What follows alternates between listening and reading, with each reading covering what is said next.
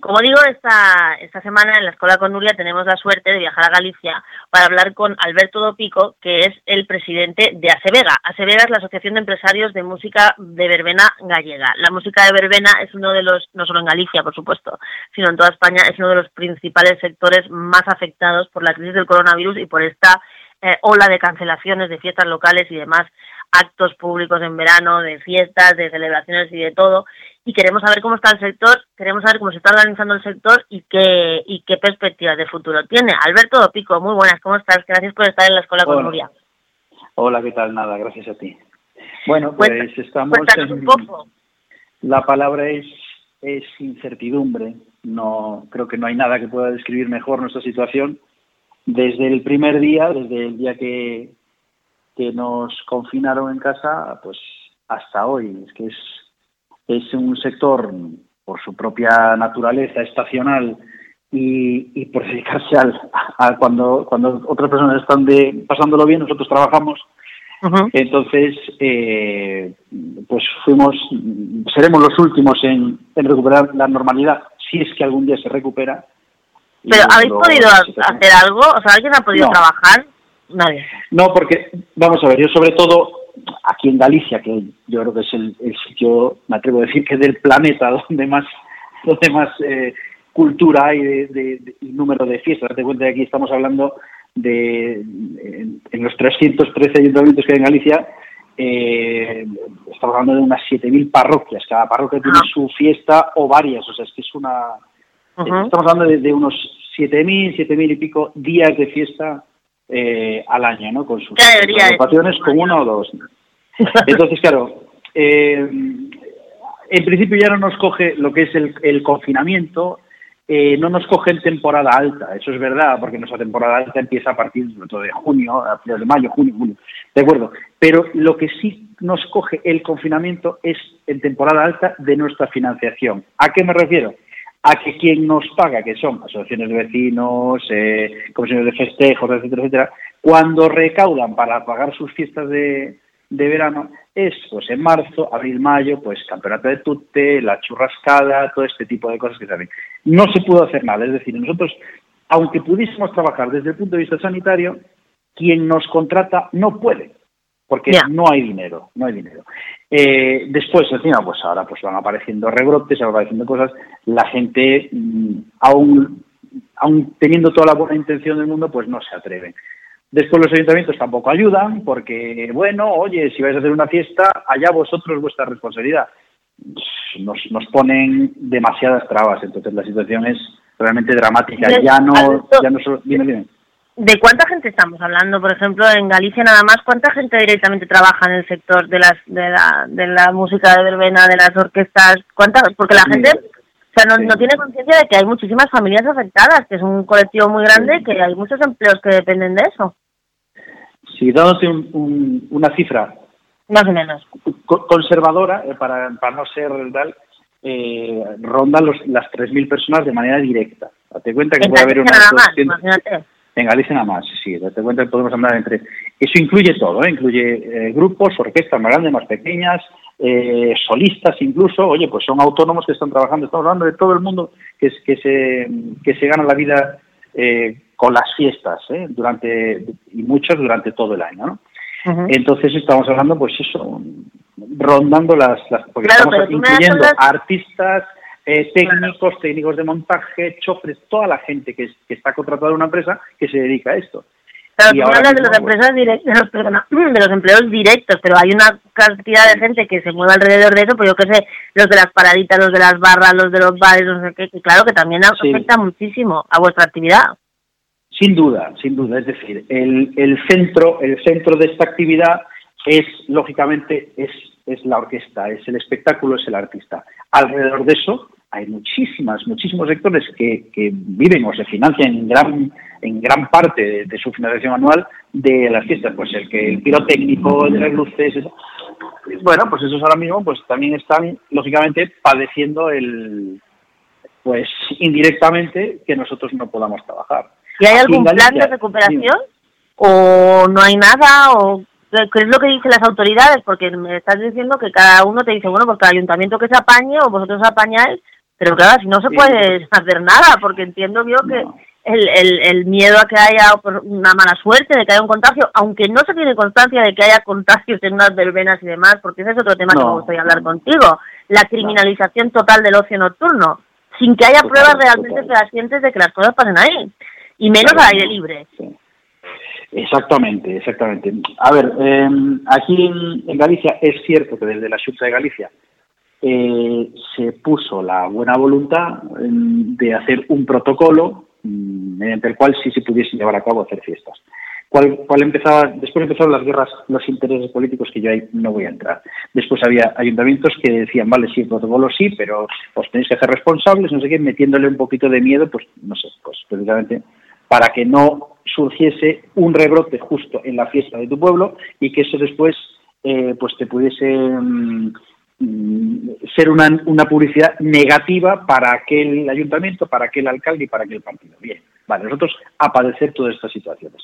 Eh, la, la, realidad es que después, bueno, pues uno que no se atreve, el otro que no lo hace y entonces las perspectivas son nefastas. Que llaman gente, sí, aún me llamaron esta mañana, oye, mira, podemos hacer, pero es que es muy complicado poner a funcionar una infraestructura, eh, porque no es, la gente tiene a lo mejor el concepto que son cuatro músicos que se ponen de acuerdo, ensayan y van a tocar un día. No, no, estamos hablando de empresas con sus responsabilidades, con sus trabajadores, a los que tienes que contratar, a los que tienes que dar una respuesta. Y ¿qué, qué empresa se puede atrever a contratar a 10, 12, 15, 20 personas si a lo mejor va a tener cuatro actuaciones, cinco, es una ruina, es imposible.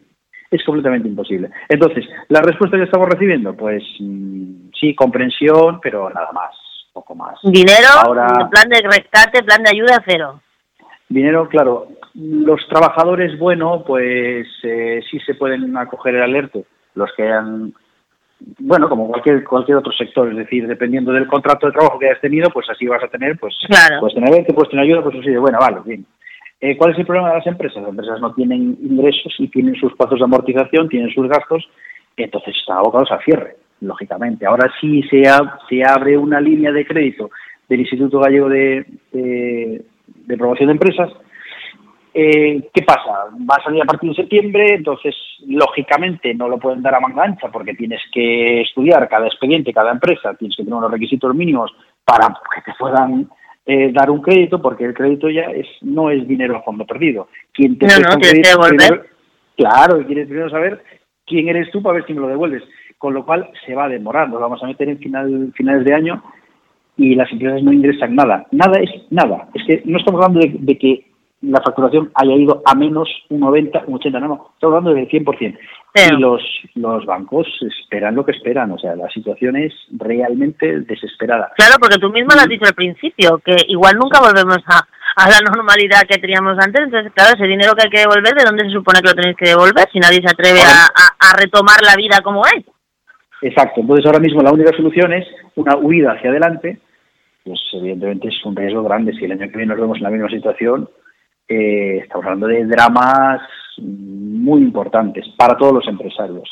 ¿Tú por qué crees que se ha puesto el foco justamente en la... O sea, vosotros sois orquestas de calle y tal, pero todo lo que tiene que ver con el ocio nocturno, desde el primer momento está en la picota como si fueran los grandes culpables de los rebrotes, cuando en realidad los rebrotes se están dando en reuniones familiares, en los centros de trabajo y demás. ¿Por qué crees tú que hay esa eh, afición por poner eh, todo lo que tenga que ver con el, el ocio, la gente, el relax un poco mental de la gente en la picota.